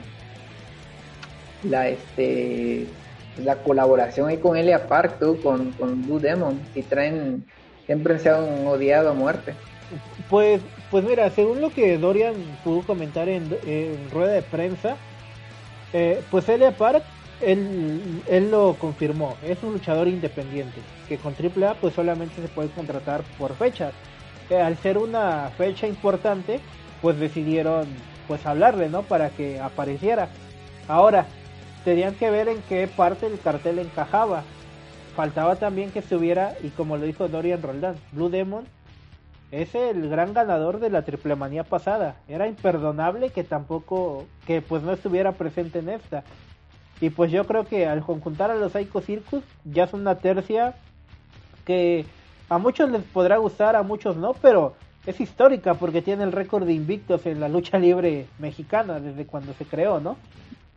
Pero que hubiera estado bueno que le hubieran quitado al hijo de Elia Park y hubieran metido a Rush. Yo creo que, que por ahí va la intención, ¿eh? De tal vez meter ahí a Rush, pero creo que tiene, bueno, por lo que dijo Dorian Roldal de nuevo lo cito, fue que tenía por ahí una complicación con el calendario que tiene con Rhino Honor. Y por esa mm. cuestión, pues no compaginó la fecha al final de cuentas. Creo que hubiera sido el complemento ideal pero pues aún así creo que, que les quedó bien la lucha, queda atractiva. Y... Sí, está, muy atractiva. ¿eh? Y, pues yo creo es que, algo que creo que nunca se ha visto este, esta es inédita. colaboración. Y, yo creo que, que por acoplamiento los Psycho Circus se llevan la lucha y tal vez podemos estar en la antesala del, de, del renacimiento del pique entre Elia Parry y Blue Demon Jr. Eh, puede pasar, ¿eh? Puede pasar que acabe. Mira, yo sé que la banda se ve en puta por lo que vaya a decir, güey. Pero puede pasar que haya ese enfrentamiento contra la Park y Blue Demo. Y en eso se meta Rush, ¿no? Y acabe viendo esa triple amenaza. O puede que no, ojalá y no, ¿verdad? Pero, este. Pues también, o sea, ahí, ahí igual yo voy con, los Psycho Circus, a pesar de que me recagan, bueno, me recaga Psycho Clown, este, el personaje, no su persona, es el personaje, eh, pero los Psycho, los otros dos me, me fascinan este, sus personajes, pero eh, pues sí, voy que los Psycho por acoplamiento se la van a llevar, eh, ah, temo, temo una traición por parte de Elia Park, siento que si está el hijo y Elia Park ahí se van a manchar con, el Blue Demon, pobrecito, güey las lleva de perder, güey. Entonces, este, está, está, está de pronósticos también reservados, eh. Interesante lucha. Y en la siguiente lucha, este, que también pues ha dado muchísimo de qué hablar en redes sociales, es la tan esperada colaboración de Marvel con Lucha Libre AAA, en donde la creación de nuevos personajes basados obviamente en superhéroes de Marvel estará presente. Por el bando técnico, la leyenda americana y Aracno estarán enfrentando al terror púrpura y a Venenoide. Como ya te lo dije yo, y tú sabes un poquito más de cómics y toda la cuestión, personajes basados en, en caracteres de este, de este tipo. A mí me agrada la idea, no sé qué tal, qué también vaya a caer en la lucha libre mexicana, pero pues el intento ahí está, ¿no? Pues es que nosotros venimos de la generación noventera donde nos vendían este al Mr. Chiva y al América y a todos esos güeyes, güey, que eran algunos no oficiales, güey, o algunos luchadores que hacían sus, este, sus vestimentas inspirados, ¿no? En el Volador Junior lo hacía mucho con Venom, llegó a sacar hasta una de Spider-Man, también este, otros luchadores por ahí sacaron colaboración, bueno, no colaboración porque no hay colaboración, pero este, inspirados, ¿no? A Rey Misterio también llegó a sacar, este, hasta el mismo Rey Misterio llegó a sacar, este, inspirados en Interna Verde, en cosas así. Pero fíjate que nunca se había visto que ya sea como, comentas tú, colaboración oficial, eso nunca se había visto, eh, nunca creí que llegara la neta, nunca, tú, no sé si tú alguna vez dijiste, ojalá algún día. No, no, no. la, verdad, no, y es parte de lo que me agrada, porque, o sea, tal vez en la crítica yo creo que principal viene por el, por los nombres que les dieron, ¿no? O sea, pues leyenda americana sabemos que asemeja al Capitán América, ¿no? Aragno, Spider-Man, Terror Púrpura, Thanos, Venenoide, Venom, ¿no? O sea, yo creo que le hubiera gustado más a la banda que fueran los nombres. Ajá, que hubieran agarrado. Igual a mí también me hubiera gustado un poquito más, pero entiendo completamente esto que hicieron porque quisieron también respetar la identidad de la cultura de la lucha libre mexicana, ¿no? Creo que yo por esa parte lo veo y no me desagrada. Y me deja más tranquilo todavía que no son luchadores hechos al vapor.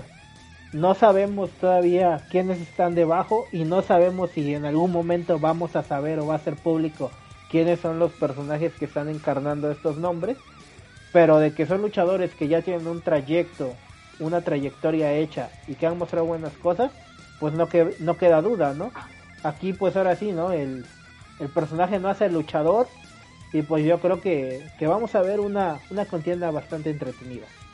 Sí, para mí el terror púrpura me recuerda al diamante, o sea, la máscara del diamante. Sí, y, sí, como de cada máscara te recuerda algo, o sea, algo que... De, hecho son diseños muy básicos, si te das cuenta. O sea, los moldes son los clásicos y además los colores son los que varían un poco. Pero te digo, yo siento que eso va más por la cuestión de, de también de buscar la identificación de la cultura. Ajá, bueno, yo, el único pero, igual como dice, me latió la colaboración, me latieron las máscaras, todo ese rollo, pero el único pero son los nombres, que están muy, o sea, la neta, pero lo voy a decir, pero sí están muy de que, oye, ya, ya, de que mañana, ¿cómo le vas a poner? Leyenda americana. Persiana americana, ah, no, leyenda americana. No, pero, o sea, sí los, sí los vi así muy, como que así se ven muy apurados los, los nombres, como que e, ese es el único. Siento que si se hubieran ido por lo tradicional, le hubieran dado una investigada un poco a cómo, a, cómo se ponen nombres. Por ejemplo, una suposición, el vampiro, güey. Vampiro canadiense, güey. O sea, suena muy mexicano eso, güey.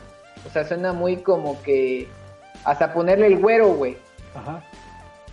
O sea, siento que suena, suena, suena más este mexicano. y, Pero... más a, a conceptos, a, vocablos propios de, México, ¿no? O sea, regionalizarlo completamente. Sí, porque es que venen, venenoide ya existe uno que se llama veneno, ¿no? Hay un luchador que se llama veneno. Sí. Sí, güey, o sea, es, que también ya tanto el luchador ya no se ni qué poner, güey.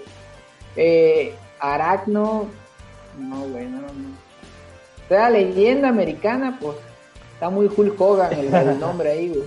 Pero sí, el, de leyenda americana, la máscara me recuerda a la de Nacho Libre, güey. es que son los moldes de la de Nacho Libre. O sea, que a su vez Nacho Libre, pues es el molde de la, de la máscara clásica mexicana, ¿no? Sí, güey. Pero, pero vamos a ver, ¿no? O sea, hay que darle el beneficio de la duda y pues yo sí, la verdad sí tengo ganas de ver esa, esa lucha. Le hubieran puesto a uno El Pollo Loco. eh, lucha semifinal, yo, yo, yo creo que, que para los que nos gusta mucho esa cuestión de el wrestling, la lucha libre y todos los estilos, lo que podríamos considerar como la que puede ser la mejor de la noche, por el megacampeonato, Kenny Omega estará defendiendo el título ante Laredo Kid. Mano a mano de pronóstico reservado. Va a ser un luchononón por el estilo que manejan ambos. Y yo creo que la tercera es la vencida. Y Kenny Omega deja el campeonato en manos de Laredo Kid. Sí, igual a se me hace que ya aquí acaba el, ¿cómo se llama? El camino del megacampeón como Kenny Omega eh, sí, igual como dices tú, Laredo eh, últimos 3, 4 años en un luchador, vaya, excelente. O sea, y, muy bien al, acoplarse con el estilo de Fénix y, Kenio, y, perdón, y Penta, y salir igual a la luz en, All Elite Wrestling, ¿no? Eh, yo siento que este año desafortunadamente era su año, güey. Sentía que, que esta lucha le iba a hacer que despegara más, güey. Y, siento yo que le iban a, al meter el megacampeonato, creo que ya lo iban a meter como más con luchadores de fuera, güey. Sentía que por ahí va la, la idea. Igual y el próximo año ya lo sea y de muchas personas, no solo de la lucha libre. Y este y pues eh, Kenny Omega viene con la rivalidad con Moxley, ¿eh? Por cierto. este, a mí se me hace que por ahí va el rollo, se me hace que va a perder el campeonato porque Kenny Omega se me hace que se va a volver el nuevo campeón de All Elite Wrestling. Y pues ojalá lo veamos por acá en México como campeón de All Elite Wrestling, ¿no? Si llegase a perder y también llega a ganar, que, que, quién sabe. Aunque también esto lo deja un poco débil, ¿no, Jair? Al, al, al perder y de ahí ir contra Moxley. O sea, o sea si vamos hacia a este rollo, pues y, sabes qué es lo irónico, güey, que viene un Wrestling Kingdom a un mes después y no está allá, ¿no? O sea, tal vez como que nunca, nunca esperabas algo así tan variante en la vida, ¿no? Pero, sí, o sea, como lo mencionamos desde hace muchos programas, o sea, esta situación sanitaria pues vino a dar, pues ahora sí, en la madre a muchos planes, a muchos conceptos y pues yo creo que, por ejemplo, que Omega es un, es un caso específico, ¿no? En donde tiene compromisos fuertísimos en la empresa a la que pertenece de mayor forma como el Elite Wrestling tiene este compromiso bastante fuerte aquí en AAA y pues ahí también creo que como aficionados podemos identificar, ¿no? Que pues qué es lo que prefieres, ¿no? O sea, sabemos que va a llegar a dar el 100 en todas las funciones que se presenta, pero esa merma, ¿no? Que también causa ese tipo de luchas, el no estar viajando ahorita constantemente también puede ser un, un factor, ¿no? Todas estas cuestiones, creo que pueden dejar a Laredo Kid en aras de ser el nuevo megacampeón. Y pues es una grandísima oportunidad para, para el de Laredo, ¿no? Porque la verdad yo creo que si gana esta lucha, en automático está para pelearle el tú a tú, el ser la cara de AAA para el 2021 a Psycho Clown. Sí, ojalá. Ojalá, ojalá, o sea, estaría, estaría muy chingón eso, o sea, que el próximo año eh, Psycho salte por, por el megacampeonato también. Y la neta, eh, que sea las nuevas las nuevas figuras, ¿no? O sea, porque nada más está Psycho y ya, pum, ya. O sea, brilló Dr. Wagner por la el rollo de la máscara, pero ya tuvo su momento también, por así decirlo, la era Wagner, ¿no? Que la era Wagner fue como 2008, perdón, como 2008, 2009, 2012 creo, ¿no? Sí, o unos sea, 5 o 6 años se aventó Wagner en hype. Ajá, entonces la, la, la, era Psycho, pues aquí ya podría, podría, podría Laredo eh, ser el, el, siguiente. Y sabes algo que también hay que destacar de esta lucha, es de que el trabajo con Kenny Omega en México bueno, en, o Latinoamérica, por así decirlo, eh, no se había visto cómo se va a ver ahorita, porque ahorita va a destacar en mano a mano en televisión nacional o en, por cable también, por varios, por varias partes.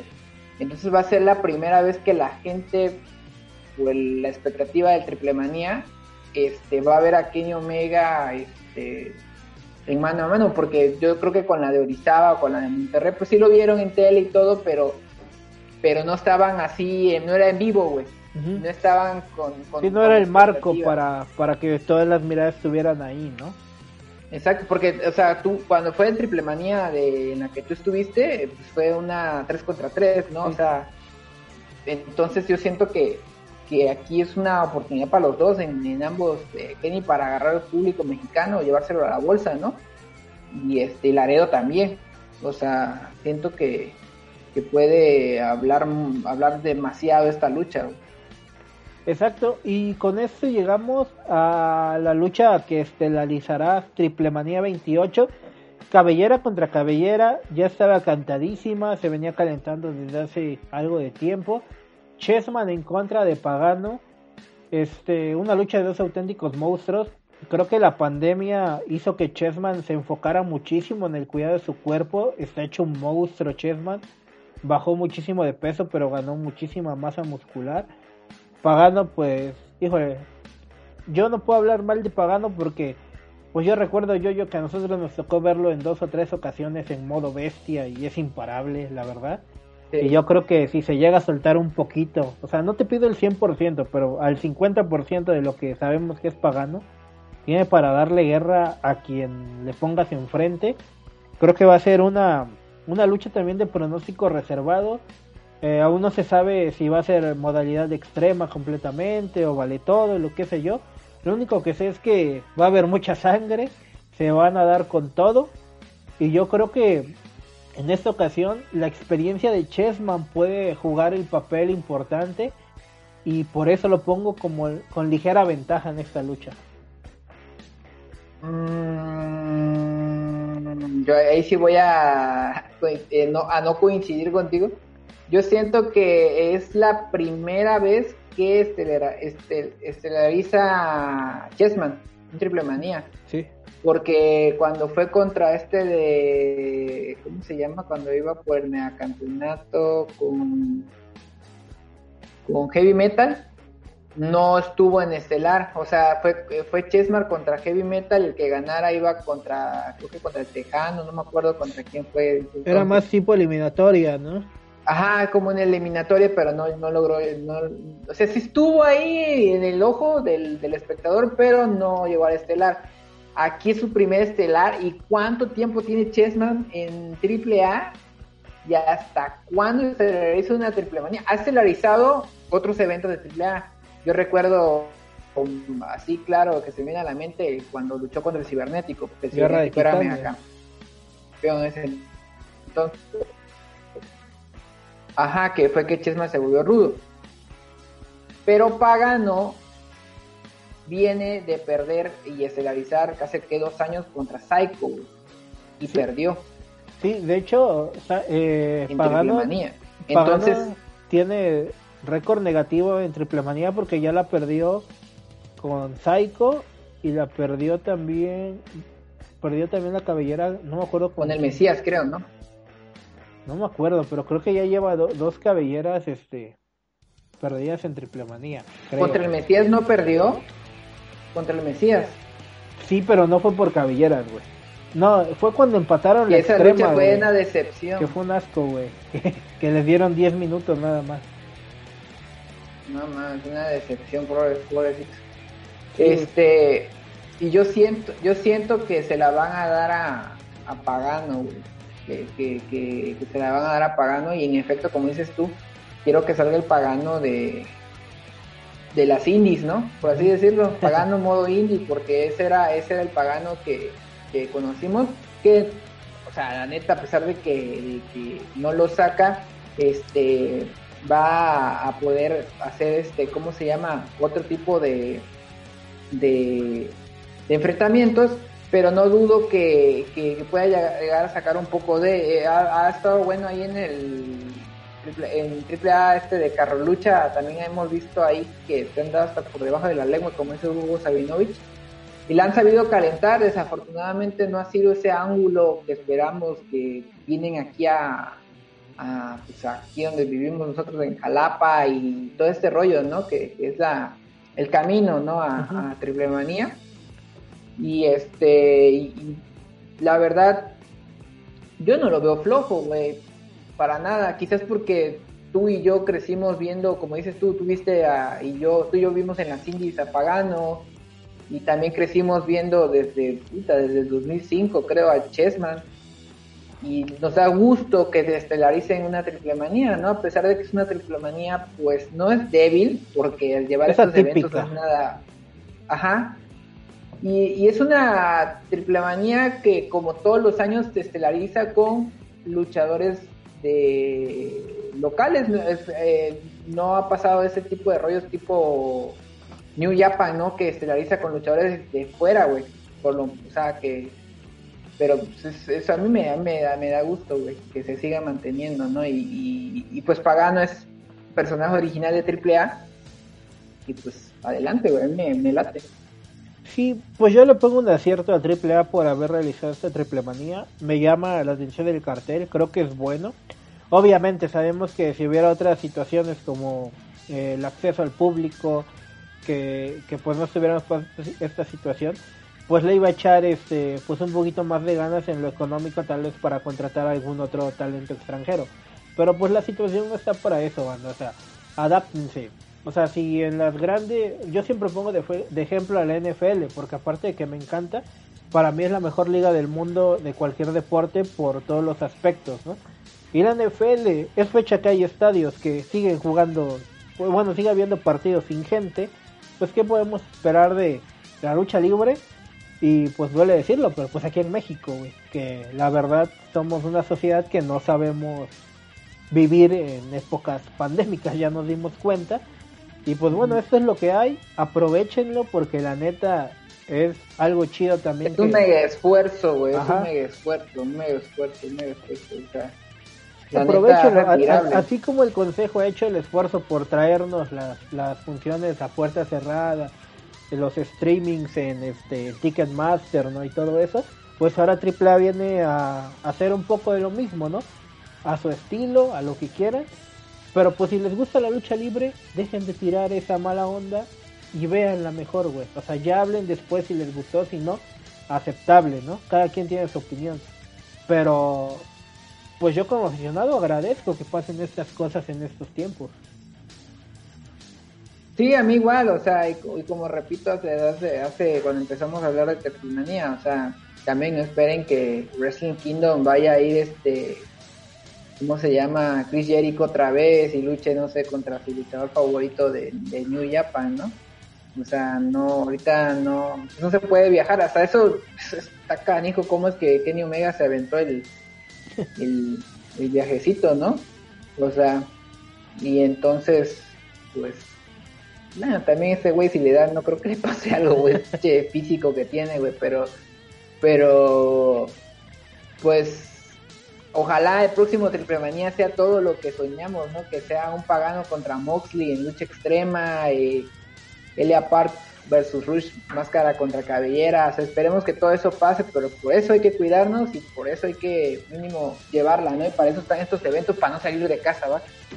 Exacto, pues ya lo sabe, este sábado 12 de diciembre a las 7 de la noche vía Facebook Live o YouTube.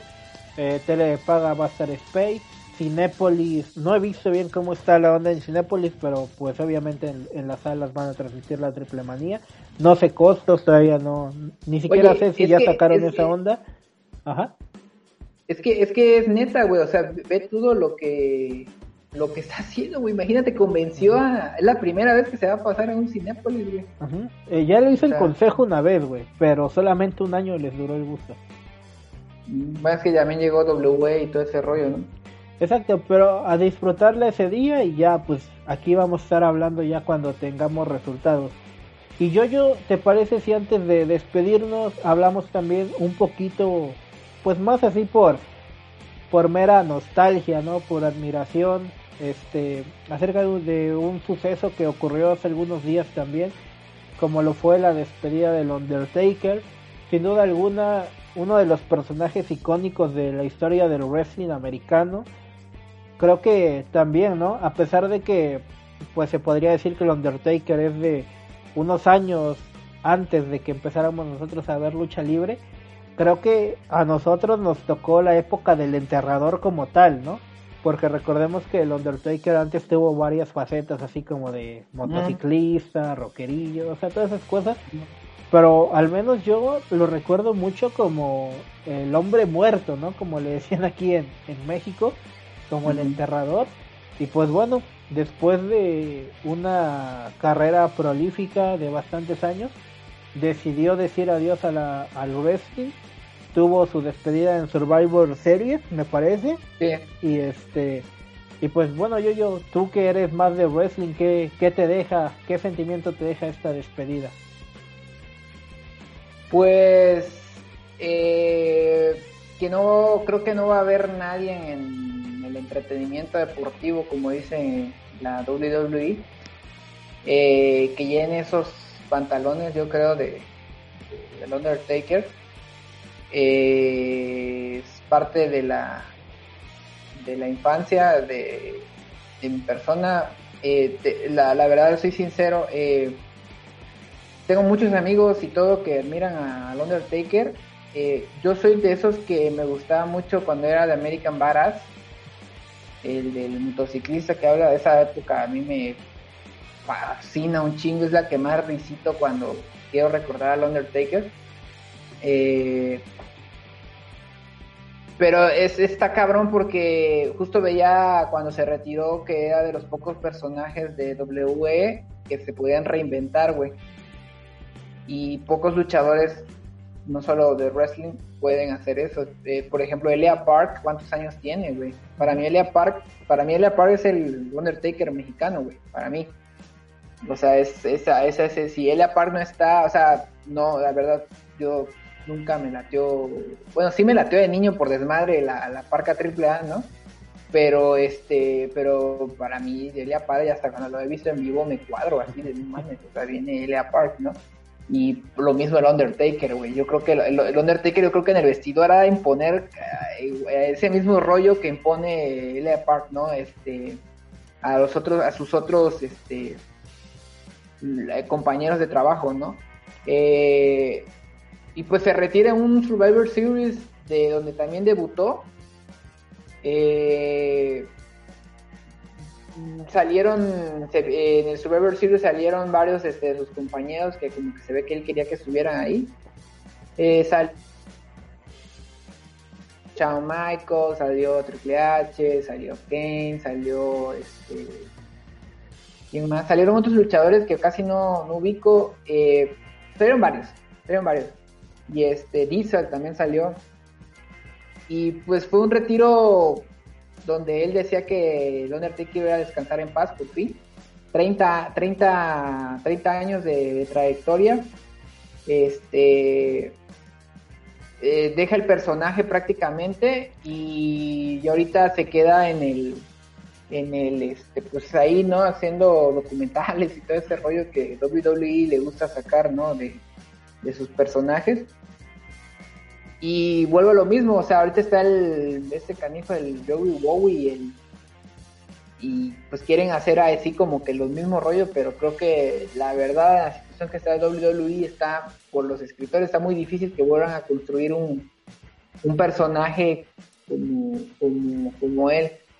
por ahí cuando, ahorita que salió un documental de él en WWE Network que se llama The Last, este, The Last Match, algo así, no, no, no recuerdo muy bien. Este se comentó que, que curiosamente hay un pollo, un, como un pollo ahí de, de Survivor Series, un pavo creo que sale, en un huevo, que es una botarga. Este, en un principio, él iba a hacer esa botarga, güey, que salía, pero de, por X o Y ya fue que dijeron, no, no, mejor mira, este personaje tiene el peso y todo. Y ya fue que, que ahí nació el The Undertaker, ¿no? Y también salió Vince McMahon y lo presentó, güey, eso estuvo cabrón, porque lo presentó así como, como lo presentaban en los noventas. The Undertaker. Sí, güey, como que ese gruñido que hace mucho este Vince McMahon. Y pues ya, o sea, muchos creíamos, ¿no? Que se iba a retirar en WrestleMania y así. Pero no, fue un, Survivor Series y sin gente. Eso es lo, pues lo más... va a sonar feo, güey, la neta, desafortunadamente... O sea, cuando... O sea, ay, no, güey, mejor ni lo digo. Pero, o sea, la neta... Fue triste, mucha banda lloró en redes sociales y todo ese rollo y este, pues, no sé, tú, Jair, ¿qué, qué, una lucha que recuerdas ahí del Undertaker? Pues yo creo que siempre voy a recordar, o la más icónica para mí que te digo, o sea, tal vez no soy tan amante del wrestling como, como tú, como Germán, pero creo que la que a mí más me gustó fue la que tuvo contra Shawn Michaels en esa triple manía, ¿no? Donde pues... De... No, WrestleMania. Ah, WrestleMania, perdón. la tuvo en WrestleMania y defendió el, el invicto, ¿no? Creo que yo me, como tú te quedas con la versión de, American Badass, este, a mí me, me, late mucho la versión del enterrador como tal, la parte que tuvo como Brother of Destruction con Kane también se me hacía bien imponente esa, esa pareja que, que formaron. Y como tú lo dices, esa capacidad que, tiene, que tuvo para reinventarse porque yo recuerdo, que pues el Undertaker era un personaje de esos que, que tenían que darte miedo, ¿no? Y sí, había momentos en que sí decías, ay, güey, hasta con las salidas, ¿no? Que eran bien tenebrosas, bien lúgubres. Pero, pero veías a niños, güey, o sea, niños adorando al Undertaker, ¿no? O sea, como que supo darle ese, ese sentido para no solamente agradar a cierto tipo de público, sino acaparar prácticamente a todo el universo de aficionados de, de WWE. Creo que eso es lo que, lo que más le reconozco. Este, también, pues creo que, mm, pues entiendo la cuestión de querer retirarse en un Survivor Series por la cuestión que él menciona, que ahí debutó.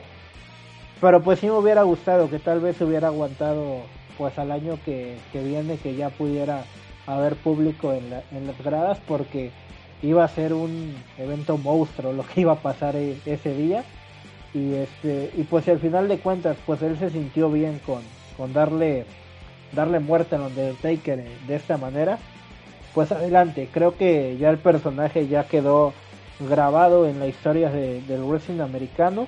No va a haber nunca otro Undertaker no creo que se le asemeje un, un personaje parecido por, por así decirlo. Y pues enhorabuena ¿no? para Mark Calloway también por, por todo este legado que deja en el wrestling que yo creo que lo posiciona fácil en el top 10 de, de históricos de la, del wrestling americano. Sí, yo creo que, que sí, como dices tú, sea, entre los 10 luchadores más importantes, yo creo que del mundo, el Undertaker. Eh, una lucha que, que recuerdo así mucho, mucho, mucho, mucho es la, la de la cara de Randy Orton, cuando hace la cara así de que como regresó el hombre muerto, esa me, fascina, güey. La, la de una donde luchó contra Vince McMahon, güey, donde le pegó con una, ¿cómo se llama? Una pala en la cabeza, güey. Le pegó un pala, no, se ve brutal esa, esa, esa lucha en efecto, como dices tú, la, la, segunda lucha, me gustó mucho la segunda lucha que tuvo contra Shawn Michael cuando lo retiró. Esa me, me marcó. esas son de las luchas, pero porque soy mi, luchador favorito de W es Shawn Michael y me dolió un chorro que, que lo retiré. Yo creo que por eso casi no, o sea, casi después como que le perdí el encanto, pero pero la época de American Badass, como dices tú, cuando era la época de American Badass con Kane de Brothers of Destruction me encantaba porque entraban con la rola de Rowling de Limp Bizkit, güey, y, sonaba antes del campanazo, bueno, el, la rola de Kane, ajá, la rola de Kane y luego el, la rola de Rowling. Y entraban los dos, se veían súper imponentes en esa, esa, ese cuando se enfrentaron contra Stone Cold y Triple H, güey que Triple H de plano y Stone Cold corrían, güey, eso nunca lo había visto, nunca, güey, y solamente ellos lo, lograron. Y, y, pues eh, también contra Booker T, una contra Mark Henry en WrestleMania, son como las luchas que, más recuerdo, y pues también la de cuando la perdió la, la racha contra Brock Lesnar, ¿no? Esa me tocó verla, de hecho ahorita que decía Cinépolis, me tocó verlo en un Cinépolis, güey Creo que la única manchita que podemos encontrar en su currículum y creo que fue un error monumental de, la directiva hacer eso. O sea, no tanto del Undertaker, de la directiva. Sí, sí bueno, de hecho, eh, en, ese rollo eh, se dice que, que nada más esa vez lo sabía Undertaker, Brock Lesnar y, y Vince McMahon que iba a perder el Undertaker, güey. Nada más ellos tres. Ni el referee lo sabía, güey. Dicen que, que este, cuando vio el referee que el Undertaker no se paró, se quedó así de what the fuck? O sea, literal agarró a todos, el niño ni este de el, que es el, el, ¿cómo se llama? El, narrador, ¿no? No, no, ajá, el narrador y tampoco este de el que sale con Brock Lesnar, el pelón, Paul Heyman. Paul Heyman. Paul Heyman tampoco lo sabía, de hecho ese ver la reacción de, de, la afición y esa vez, me acuerdo cuando estábamos en el cine, güey, todo el mundo se quedó callado, güey. o sea, fue, fue como estar ahí, güey. Entonces, sí, sí, son de esas cosas que, que nunca olvidaré de, del Undertaker y pues obviamente los ojos para arriba, ¿no? Vamos a subir un tutorial ahí a YouTube cómo hacer con el Undertaker. O, el intentar pues, hacerle a nuestros primos o hermanos la tumba rompecuellas y que algo salió mal en algún momento. así que no me... Es que, güey, era la época donde ponían, no hagas esto en casa, güey, y era prácticamente que te decían, hazlo, güey, ves hacerlo. No, y, y luego que Abismo Negro lo hacía, güey, le valía madre. No, pues tú también querías hacerlo con tu primito. Pues sí, pues así las cosas en, en el mundo del wrestling, en la lucha libre.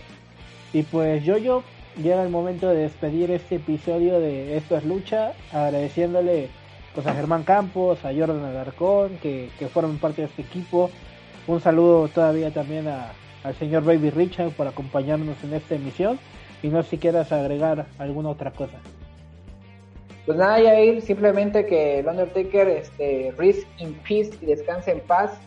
Este, gracias por todo y pues gracias también a Baby Richard eh, no solamente, como dije, una, una entrevista, sino una charla y también consejos de vida. Y este, y pues vamos a esperar más, ¿no? De su, de sus producciones, porque tiene, tiene varias ahí. Exactamente, pues el mejor de los éxitos para el señor Baby Richard. Y pues bueno amigos, nosotros nos despedimos recordándoles que estamos en Facebook, en Instagram, en YouTube, en Spotify. Nos encuentran como Esto es Lucha, el podcast. Ahí estaremos subiendo nuestro contenido. Y a nombre de todo el equipo nos despedimos y, las, y nos sintonizamos en próximos días para seguir hablando de eso que nos apasiona, que es la lucha libre. Señora Aguilera, vámonos.